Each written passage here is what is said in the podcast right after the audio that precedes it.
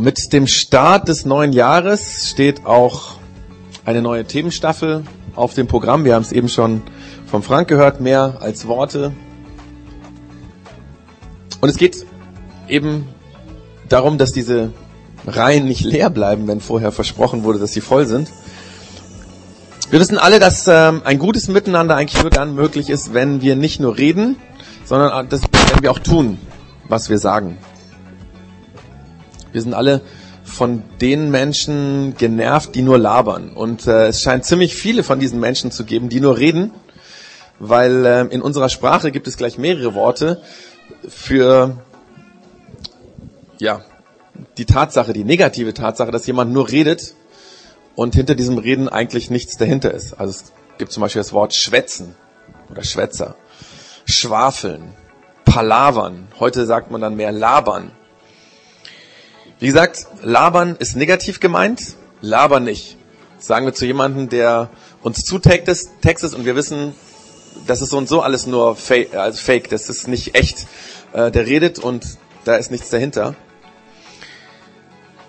Und das Labern verärgert, äh, ärgert uns vor allem dann, wenn wir den Eindruck haben, dass Menschen in ganz wichtigen Positionen nur labern. Zum Beispiel es gibt ja so den Generalverdacht, dass äh, Politiker eigentlich nur Leute sind, die labern, aber nichts tun. Ob das so ist, mal die Frage. Das haben wir dahingestellt. Ich glaube aber, dass es einer der Gründe ist, warum zurzeit diese Pegida-Bewegung so viel Zulauf von Menschen hat. Ähm, Interessant ist ja, weiß ich, ob ihr das in den letzten Tagen verfolgt habt, in der Zeitung, äh, in den Leserbriefen zu diesen Pegida-Demonstrationen weisen sowohl die Befürworter als auch die, die die Sache ablehnen, darauf hin, dass eigentlich die Ursache, warum sich diese Bewegung gebildet hat, daran liegt, dass zu wenig getan wird, dass Politiker viel reden, aber wenig tun. Viel reden und wenig zuhören. Um dieses mehr als Worte wird es in den kommenden drei Monaten gehen und wir werden uns äh, dazu ein Buch aus der Bibel anschauen, und zwar den Jakobusbrief. Das ist ein Brief, der im Neuen Testament vorkommt. Er wurde von einem gewissen Jakobus geschrieben, deswegen heißt er auch Jakobusbrief. Man weiß nicht so ganz genau, wer dieser Jakobus war, aber viele Theologen gehen davon aus, dass es sich um den leiblichen Bruder von Jesus handelt. Also um einen leiblichen Bruder von Jesus, der diesen Brief geschrieben hat.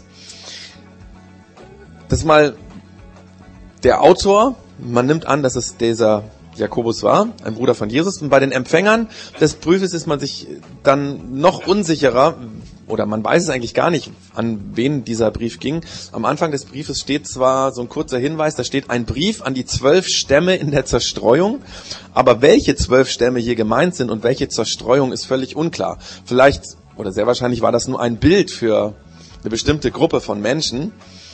Es ist quasi der Briefumschlag von diesem Brief verloren gegangen. Deswegen wissen wir weder, wer es wirklich geschrieben hat, noch an wen das ging. Allerdings, wenn man den Brief dann liest und in den Inhalt reinschaut, dann merkt man, dass er sich an Menschen richtet, die an Jesus geglaubt haben, an Christen. Und nicht nur an Christen, sondern man merkt auch, dass es Christen waren, die sich mit, den jüdischen, mit dem jüdischen Glauben auskannten. Deswegen ähm, sind sich Theologen sehr einig darin, dass dieser Brief an Menschen geschrieben wurde, die ursprünglich Juden waren und die dann angefangen haben, an Jesus als den Retter, als den Christus zu glauben, wie man es damals ausgedrückt hat. Und wir werden uns in den kommenden drei Monaten mit diesem Brief des Jakobus beschäftigen, weil das Hauptthema dieses Briefes könnte man mit diesen drei Worten zusammenfassen. Mehr als Worte. Es geht darum, dass der Glaube an Jesus mehr als Worte sein muss. Und wir werden uns Gedanken darüber machen, wie wir in unserem Alltag 2015 den Glauben leben können, so dass es mehr als nur Worte sind, dass es mehr als nur Labern ist. Jetzt ist ja dieser Brief, wer ihn kennt, ähm, weiß das nicht besonders lang.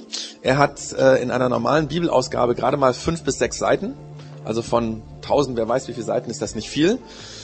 Trotzdem wird es nicht möglich sein, dass ich in diesen drei Monaten inhaltlich auf alles eingehe, was in diesem Brief steht. Dann würden wir vermutlich noch im nächsten Jahr, wenn 2016 angefangen hat, immer noch dabei sein. Deswegen haben wir uns das ausgedacht. Und zwar wird es so sein, ich werde in jeder Church so ein Kapitel ansprechen und wir werden uns aus diesem Kapitel einen Abschnitt detailliert anschauen. Und die anderen Abschnitte aus diesem Kapitel, die, auf die wir nicht detailliert eingehen können, die werde ich kurz vorstellen Und dann hat jeder von uns die Hausaufgabe quasi zu Hause dieses Kapitel dann durchzulesen. Zehn Minuten und hoffentlich inspiriert es dann so, dass man es dann zwei oder dreimal liest und sich mit dem beschäftigt, was da drin steht. Also es geht natürlich da auch nicht nur ums Lesen, sondern dass das auch ähm, dann wirklich ja zu uns spricht, dass es uns anspricht und dass wir dann eben ganz praktisch im Alltag mit diesem Thema mehr als Worte leben. Das war so als kurze Einleitung zu diesem Jakobusbrief und zu diesem neuen Themen, zu dieser neuen Themenstaffel. Und an dieser Stelle, bevor ich jetzt ähm, zum ersten Thema, nämlich authentisch, von heute komme, möchte ich ähm, noch kurz auf eine Sache hinweisen. Die sind, vermutlich ist es vielen Leuten von euch klar, aber vielleicht manchen auch nicht. Manchmal hat es vermutlich den Anschein, wenn da so ein Typ steht vorne und predigt, dass der das alles schon checkt und weiß und lebt und dass er im Grunde genommen von dem reichen Schatz seiner Lebenserfahrungen hier was erzählt und so. Und ähm, das ist ein kleiner Trugschluss, weil ich habe sicherlich Theologie studiert und weiß vermutlich, was den Glauben angeht, was die Bibel angeht, etliches mehr als die meisten, die heute hier sind. Allerdings ähm, ist das eben das Wissen. Und es geht jetzt darum, dass auch ich das praktisch im Alltag lebe. Und da predige ich mir selber. Das, was ich heute sage, was ich die nächsten Wochen sage, das, was ich im letzten Jahr und in den Jahren davor gesagt habe, ist immer auch was, was ich mir selber sage. Ich hoffe, dass es auch immer wieder in dem, was ich predige, ähm, ähm, klar wird. Das ist nicht das, was ich jetzt als der volle Checker euch sage und macht mal oder so, sondern dass es auch darum geht, dass ich das selber machen muss und dass bei vielen Dingen ich auch versage und es nicht hinbekomme. Das mal so als kleiner Einschub. Kommen wir zum Thema, zum ersten Thema, authentisch. Authentisch bedeutet, dass es bei jemandem keinen Unterschied zwischen Schein und Sein gibt.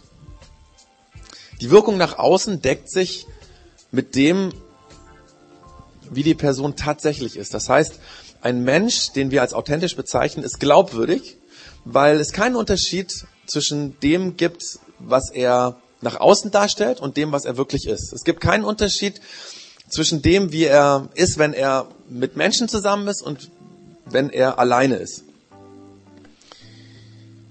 Und ob jemand authentisch ist, das zeigt sich im Laufe einer Beziehung. Nach und nach bestätigt sich, dass ein Mensch tatsächlich so ist, wie er am Anfang auch auf jemanden gewirkt hat. Es gibt bei einem authentischen Menschen kein Doppelleben. Ihm ist es wichtig, wie er wirklich ist und nicht nur, dass er nach außen irgendwie scheint. Also er spielt nicht irgendeine Rolle und ist eigentlich jemand anders, sondern das, was er lebt und das, wie er ist, das ist eins. Und es ist ja so, dass wir alle solche authentischen Menschen mögen, weil bei authentischen Menschen wissen wir, wo man dran ist. Ja, da wissen wir, okay, da gibt's nicht noch ein Doppelleben, da gibt's nicht noch eine andere Seite, sondern der ist so, wie er ist, der ist echt. Und wir alle haben Probleme mit Menschen, die mehr Wert auf den Schein legen als auf das Äußere und wir dann merken, ups, der ist ja eigentlich doch ganz anders, wenn man ihn näher kennenlernt. Wir haben Schwierigkeiten mit solchen Menschen Natürlich, das ist ganz klar, ist jeder Mensch im privaten Umfeld ein bisschen anders wie in der Öffentlichkeit. Also wenn ich, wenn Menschen mich umgeben, wenn Menschen um mich herum sind, die ich sehr gut kenne, die mich sehr gut kennen, dann bin ich natürlich ein bisschen anders, wie wenn ich mit Leuten zusammen bin, die neu sind, die fremd sind. Das ist ganz klar, das ist normal. Und darum geht's jetzt auch nicht bei diesem Begriff authentisch oder vielleicht auch, dass man nicht authentisch ist, sondern ähm, es geht darum, dass das Private und das Öffentliche nicht komplett auseinanderfällt und dann nicht zwei unterschiedliche Personen dort stehen. Also wenn mir wichtig ist, wie Menschen mich von außen wahrnehmen, wenn mir das wichtiger ist als das, was ich wirklich in mir drin bin und denke, dann ist es unauthentisch. Deswegen mal so die Frage am Anfang, wie ist das bei dir? Lebst du authentisch? An einer Stelle kurz die Erklärung, auch für mich gilt diese Frage, ne? Klar, bin ich authentisch? Würden deine Bekannten, deine Verwandten, deine Freunde sagen, dass du authentisch lebst? Oder ist dir die Wirkung, wie du auf andere wirkst, wichtiger, als dass das wirklich in deinem Herzen ist? Ist dein Glaube authentisch? Lebst du dein Glauben hier im Projekt X ganz genauso, wie wenn du morgen auf die Arbeit gehst? Bist du in der Homezone genau derselbe, wie wenn du zu Hause mit Verwandten zusammen bist?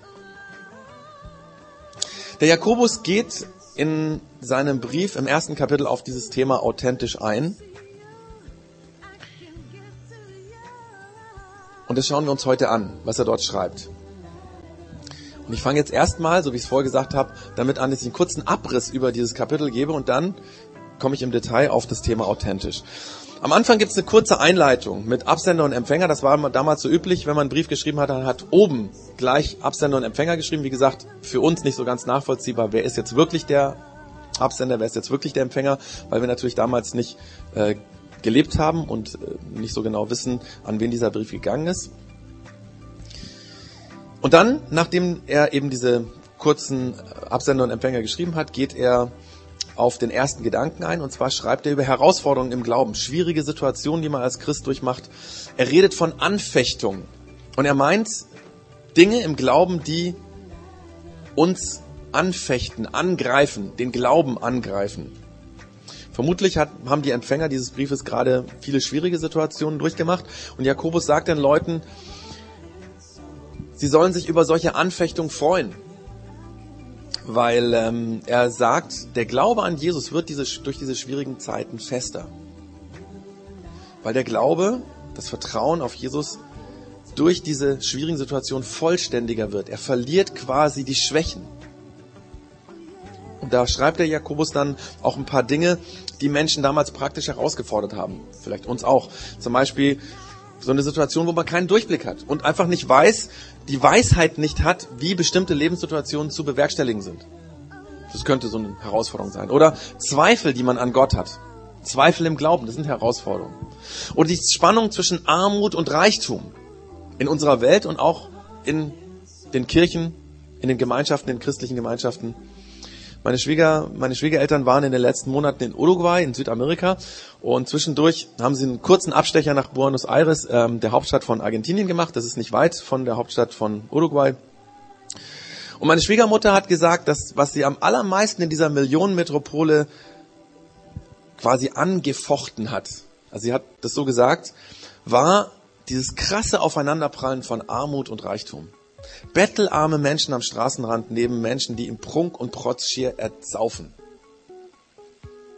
Millionäre neben Schuhputzern. Das kann einen fertig machen. Warum ist der Wohlstand so ungerecht verteilt? Und warum ist das auch in christlichen Gemeinschaften nicht anders?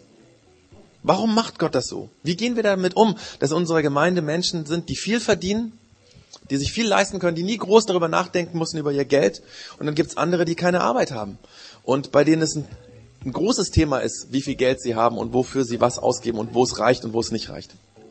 Solche schwierigen Fragen und Herausforderungen nennt der Jakobus hier. Und er sagt, wer dieses, diese Herausforderung aushält, wer in diesen Herausforderungen Gottes Antwort und seine Lösung sucht, dessen Glaube bewährt sich.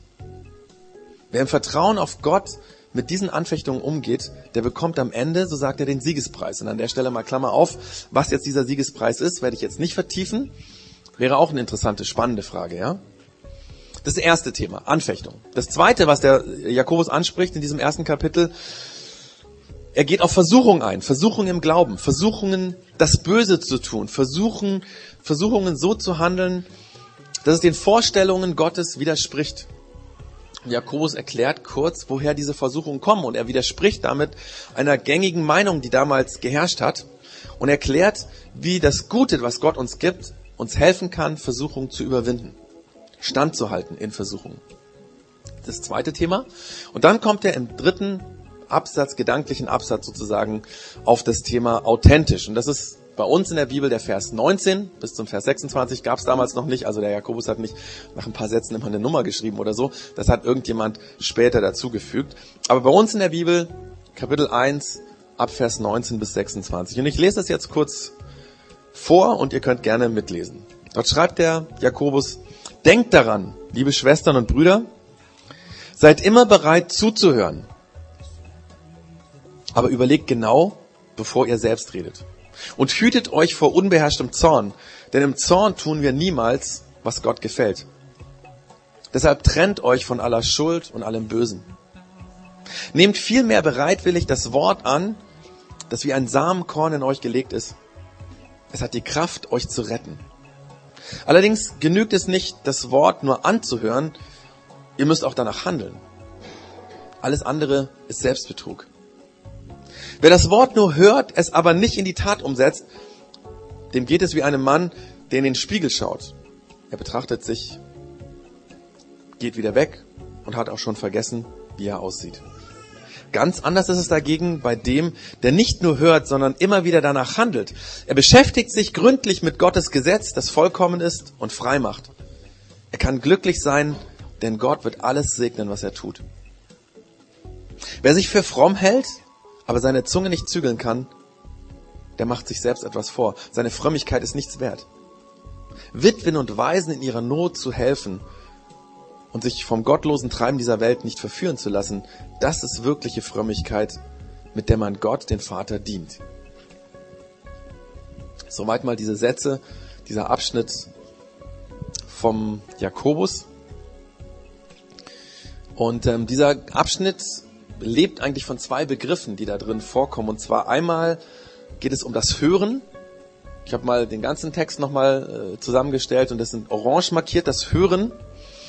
Ähm, an einer Stelle steht hier auch etwas annehmen, das ist ja auch hören, nehmt an, das Wort, genau. Das ist also orange und das andere, der andere Begriff, um den es geht, ist das Tun, das Handeln oder in die Tat umsetzen, das habe ich jetzt grün markiert. Und in der Spannung von diesen zwei Begriffen lebt dieser Text. Und der Jakobus sagt am Anfang, zum Glauben an Gott, an Jesus gehört beides, das Hören und das Handeln. Und zunächst fängt er diesen Gedanken, den er dort entwickelt in diesen Zeilen, damit an, dass er sagt, Glaube fängt dort an, wo wir hören. Wir sollen immer bereit sein zuzuhören. Das gilt mal generell für Beziehungen zu Menschen. Ähm, dort ist es das A und O zuzuhören. Wie viele Konflikte würden es nicht geben, wenn wir mal zuhören würden? Oder andersherum gesagt, die allermeisten Konflikte dieser Welt entstehen dadurch, dass man nicht zuhört, sondern vorschnell beurteilt und dadurch ein Konflikt entsteht. Aber noch viel wichtiger, als auf Menschen zu hören, ist es auf Gott zu hören.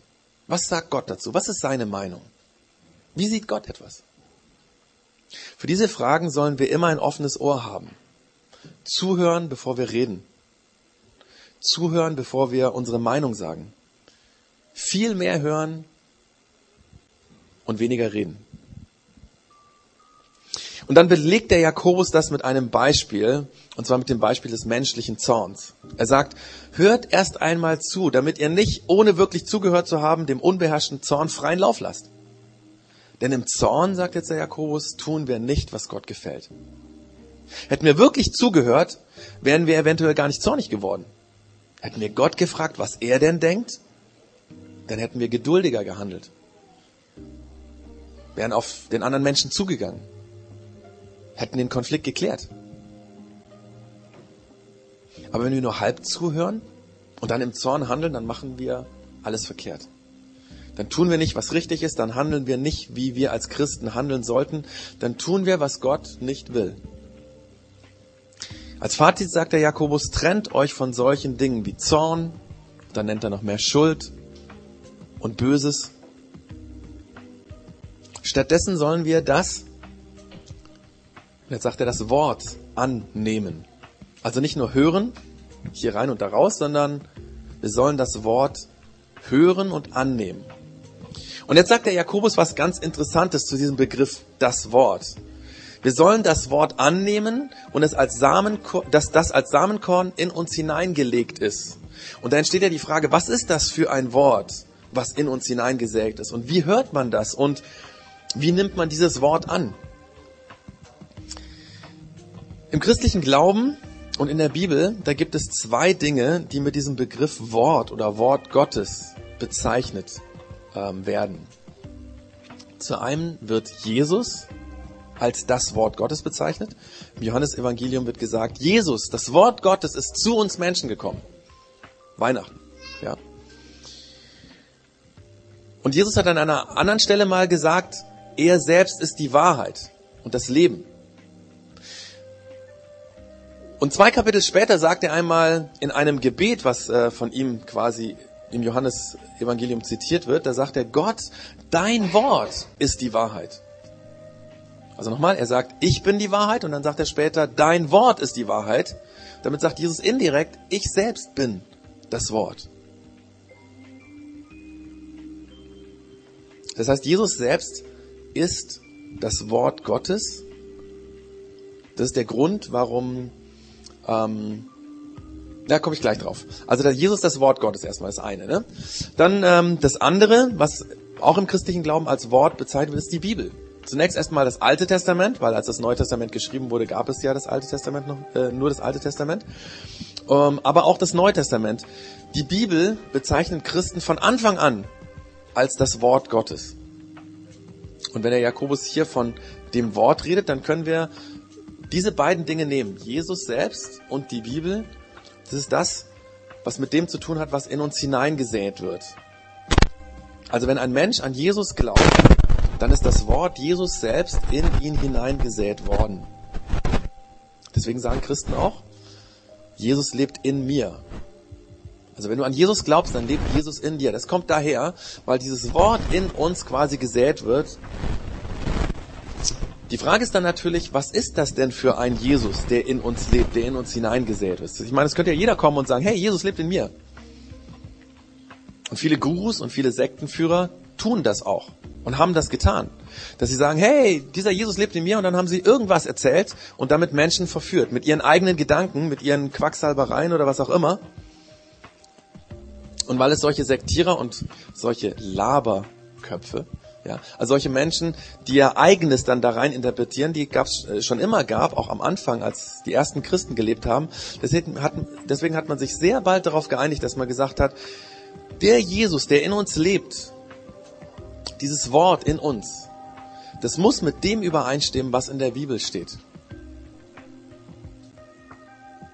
Also ein Christ ist ein Mensch, in dem der Jesus lebt, der in der Bibel beschrieben wird. Deswegen ist es ganz wichtig zu wissen, was denn in der Bibel drin steht. Es ist wichtig, selber die Bibel zu lesen und nicht nur das zu hören, was der Klaus hier vorne ist toll in der Church schon erzählt. Weil dann kann man prüfen, ob das, was der Klaus sagt, auch richtig ist. Der könnte ja irgendwas erzählen. Das ist auch der Grund, warum ich ähm, euch vorher diese Hausaufgabe oder uns diese Hausaufgabe vorher gegeben habe. Das war kein Scherz. Jeder soll, ich mache Mut dazu, ich kann natürlich niemanden zwingen, aber jeder soll das Kapitel, um das es heute geht, das erste Kapitel einfach selber durchlesen. Um zu wissen, was da wirklich steht. Wie gesagt, ich werde das nicht abfragen, ja. Ich werde nicht sagen, hier, Hände hoch, wer hat's gemacht oder so. Ähm, vielleicht werde ich es doch tun. Nein. Aber jeder, der es selber tut, wird davon profitieren, dass er nämlich was lernt, was da steht. Und es ist ein, das ist, macht Sinn, wenn man über den Glauben von Jesus was wissen will, wenn man da was lernen will.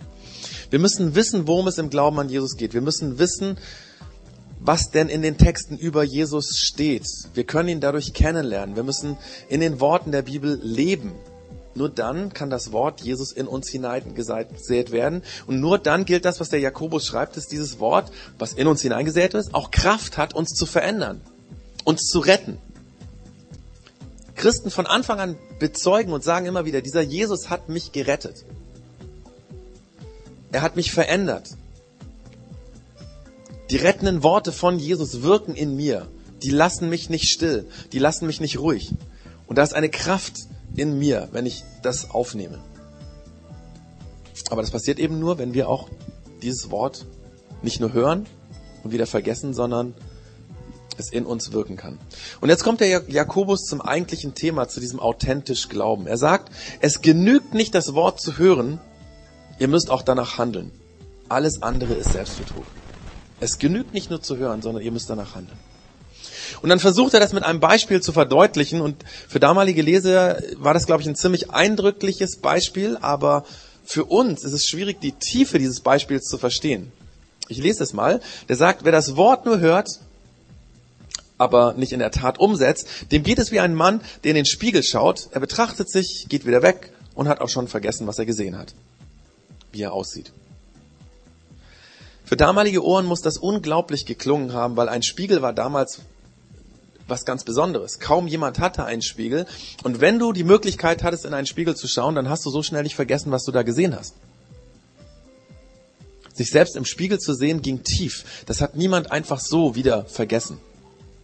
ist vielleicht so ähnlich weiß nicht, das hinkt natürlich das Beispiel, aber vielleicht so ähnlich wie wenn heute jemand Autofreak ist und er sich schon immer gewünscht hat, eines Tages irgendwann mal in einem Ferrari live mitzufahren oder selber zu fahren. Und wenn er dann endlich diese Chance hat, im Ferrari zu sitzen und in diesem Sportwagen zu fahren, dann wird er das nicht einfach schnell wieder vergessen, dann wird er noch Jahre nachher davon schwärmen, weil das war sein Traum.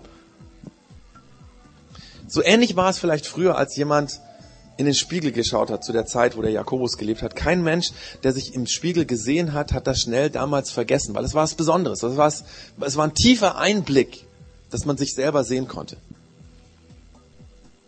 Und genauso unsinnig und unglaublich wäre es, wenn ein Mensch, der Gottes Wort hört,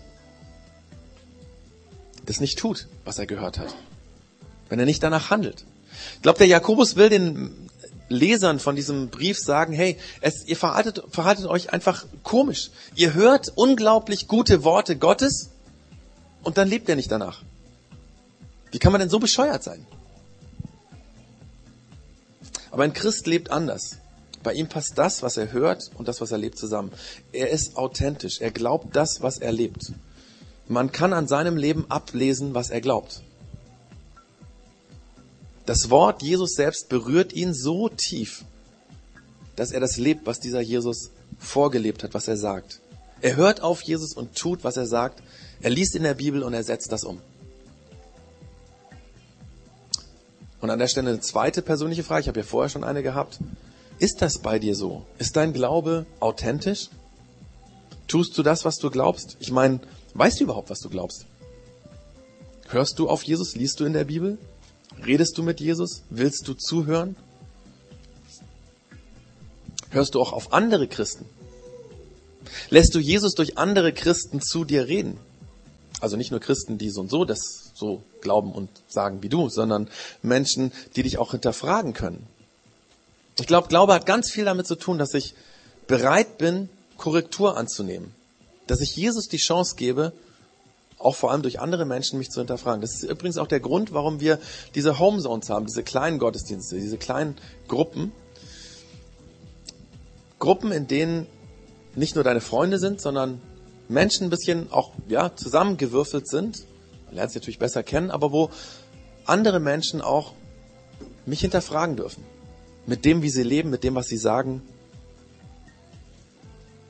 also wer in eine Homezone geht, erlaubt Jesus eigentlich durch andere zu sich zu reden. Und dass er dann das umsetzen kann, was er gehört hat. Und dass da auch jemand sein kann, der sagen kann, hey, wie schaut's aus? Hast du das getan, was du dir vorgenommen hast?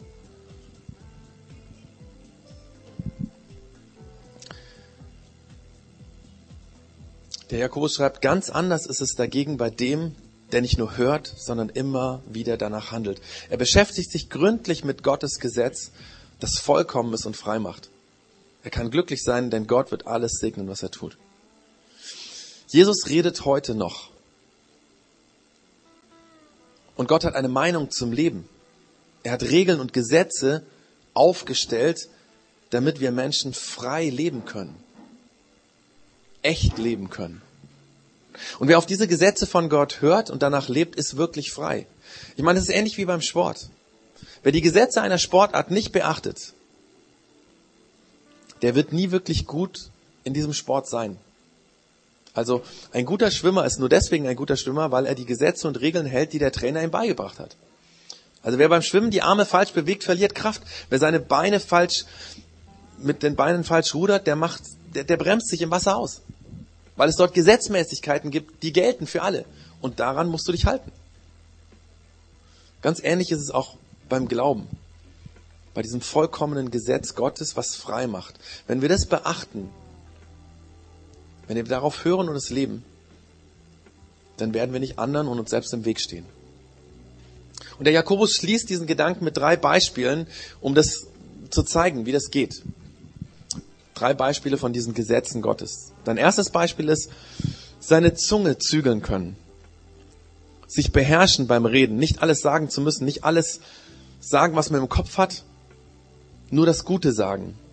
Erst zuhören. Gut hören. Und dann reden. Gott fragen, was denn gut ist zu sagen. Und der Jakobus sagt, wer seine Zunge nicht im Griff hat, dessen Frömmigkeit ist nichts wert. Alles nur Schein statt Sein. Unecht.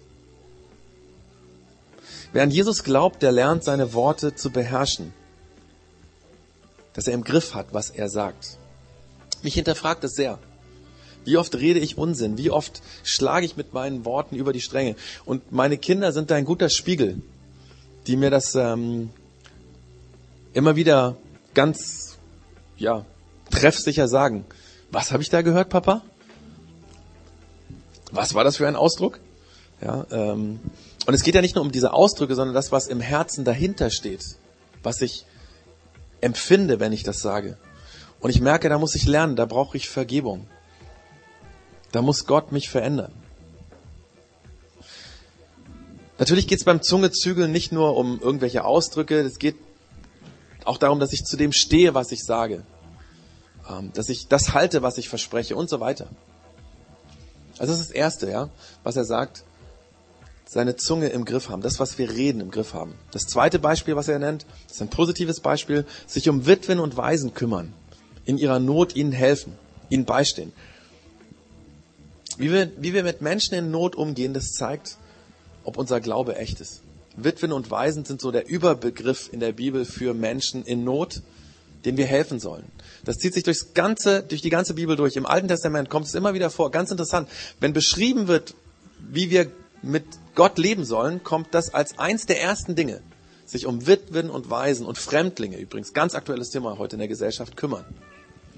Kümmerst du dich um Menschen in, in deinem Umfeld, die in Not geraten sind? Hast du ein offenes Ohr, ein Haus für Leute, die Hilfe brauchen? Das kann ganz unterschiedlich aussehen. Die Menschen, die in deinem Umfeld leben und schwierige Situationen haben, kümmerst du dich um sie? Willst du ihnen helfen? Und das dritte Beispiel, was der Jakobus hier nennt, sich vom gottlosen Treiben dieser Welt nicht verführen lassen. Wer an Jesus glaubt, hat andere Maßstäbe als Menschen, denen der Glaube egal ist. Gottloses Treiben, das hört sich ein bisschen plakativ, das meint hier so Dinge wie Egoismus, Stolz, Neid, also die Dinge, die man nicht nach außen so sieht, die aber im Herzen das Tun und Handeln des Menschen bestimmen.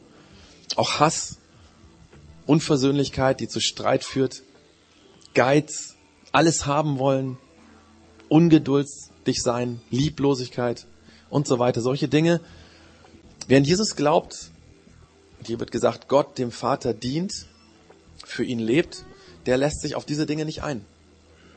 Der lässt sich verändern. Der merkt, oh nein, ich soll geduldig sein. Nein, ich soll nicht lieblos sein, ich soll mit Liebe, liebevoll auf den anderen zugehen. Der Neid hat keinen Platz in meinem Leben. Solche Dinge, darum geht's hier.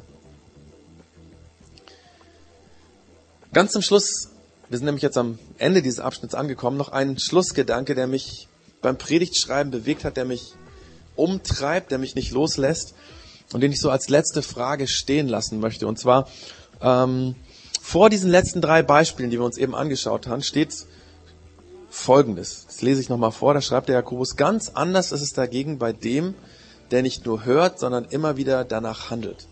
Und einen Satz später sagt er, er kann glücklich sein, denn Gott wird alles segnen, was er tut. Hier steht, Gott segnet wenn wir tun, was wir gehört haben, wenn Hören und Handeln zusammenkommt. Gott lässt das gelingen, was wir machen, wenn wir hören und danach handeln. Wenn wir authentisch glauben, wenn wir authentisch leben, dann segnet es Gott. Dann beschenkt er das mit seinem guten Gedanken, mit seinem guten Geschenken sozusagen. Und ich habe mich dabei gefragt, und wie gesagt, diese Frage rumort in mir, weil das irgendwie eine krasse Frage ist. Kann es sein, dass uns manche Dinge nicht gelingen und zwischen den Fingern zerrinnen, weil wir nicht authentisch leben? Kann es sein, dass wir den Segen von Gott verpassen, weil wir sagen, wir sind Christen, weil wir sagen, wir glauben an Jesus, aber wir leben es eigentlich nicht? Weil unser Alltag keinen Unterschied macht zu anderen Menschen. Kann es sein, dass Gott unsere Projekte kaputt gehen lässt, weil wir nur mit Worten vielleicht hier in der Church Zone glauben, aber sonst nicht anders leben wie alle anderen Menschen auch. Kann es sein? Und ich lasse diese Frage bewusst stehen, dass wir die mitnehmen, weil es eine sehr herausfordernde Frage ist. Hoffentlich eine Frage, die uns verändert.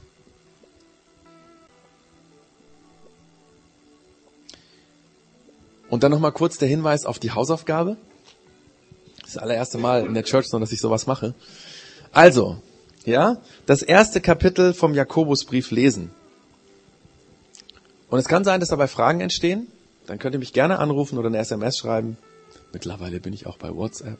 Ähm, und ähm, eine E-Mail könnt ihr mir auch schreiben. Weil klar, wenn Fragen entstehen, dann ist es gut, dass man darüber redet und dann äh, können wir reden oder eine E-Mail uns per E-Mail austauschen. Aber mir ist das wirklich kein, das ist kein Spaß, sondern ich glaube, das bringt ganz viel, wenn man sich diese Zeit nimmt. Das ist nicht, das sind zehn Minuten vielleicht, mal das durchzulesen und drüber nachzudenken, was der Jakobus hier schreibt und es auf sich wirken zu lassen und dann das tun, was wir gelesen haben.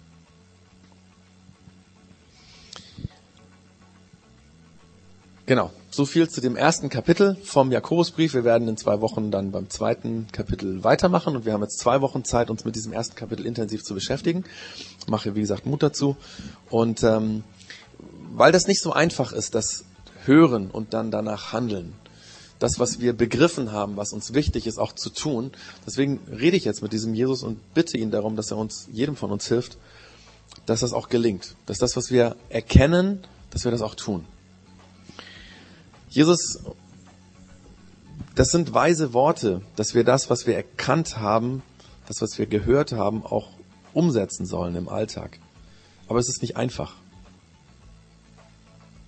Und manchmal habe ich den Eindruck, wir Menschen haben oft gar nicht die Kraft dazu, das zu tun, weil so viel andere Dinge da sind, weil man es dann wieder vergessen hat, weil so viel andere Dinge wichtiger sind oder scheinen. Oder vielleicht auch, weil wir so einen inneren Kampf in uns erleben, dass wir wissen, was wir tun sollten, aber vielleicht dann doch gerne was anderes tun würden. Danke, dass es deine Kraft gibt, dass du da bist. Und mein Wunsch ist, dass du jedem von uns hilfst, dass das, was wir hören und wo wir wissen, das ist wichtig zu tun, dass wir es auch umsetzen können.